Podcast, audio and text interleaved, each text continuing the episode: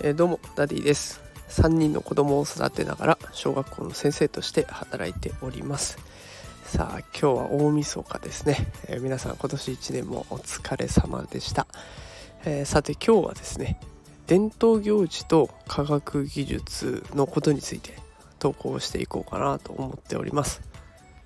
でどうしてこんなことを投稿しようかと思ったかというとですね、えー、昨日私あの妻の実家、まあ、今ずっといるんですけれどもそこで餅つきの体験をしました。であのこっちに遊びに来るたびに年末にはね餅つきをするっていうのが毎年の恒例行事にはなっていたんですけれども改めて子どもたちがね体験しているのを見て楽しそうだなと思いました。でやっぱりこの餅つきってね準備から片付けまで考えると本当に大変なんですよね。餅をついてるのはあっという間に終わっちゃうんですけれども重たい杵と臼を出してで餅ついた餅を入れる箱を用意したりとかもち米をふかしたりだとか終わったらみんなで手作業で片付けるわけですね。手洗いをしたりとか。いろいろ大変なことをしながらやっていくわけなのででもあの義理のお父さんに聞いてみるとねこの餅つきっていうのはこの地域の中でもやってる家はもうほとんどないんだという話をされていました。でもやっぱり孫たちが来てくれたらその時は喜ばしたいし楽しんでくれる顔が見たいからやっていくんだっていう話をしてくれてありがたいなというふうに思った限りです。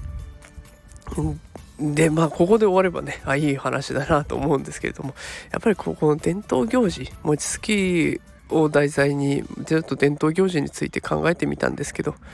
やっぱり時間的にも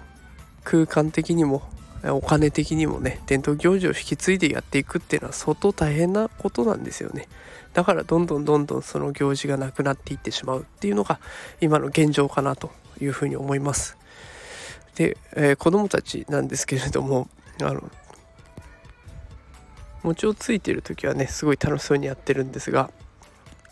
大人たちがさあ片付けたということであの冷たい水で、うん水を流しながらたわしでゴシゴシやってる間子供たちはそそくさと退散しまして家の中で YouTube を見てるんですね。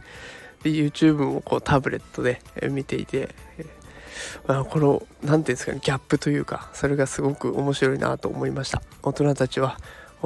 一生懸命手作業でやってる中子供たちは科学の進歩を十分に使いこなして指一つで画面を操ってるわけですだから伝統行事っていうのはどんどんなくなってきてるんだけれども科学技術っていうのは間違いなく生活の中に浸透している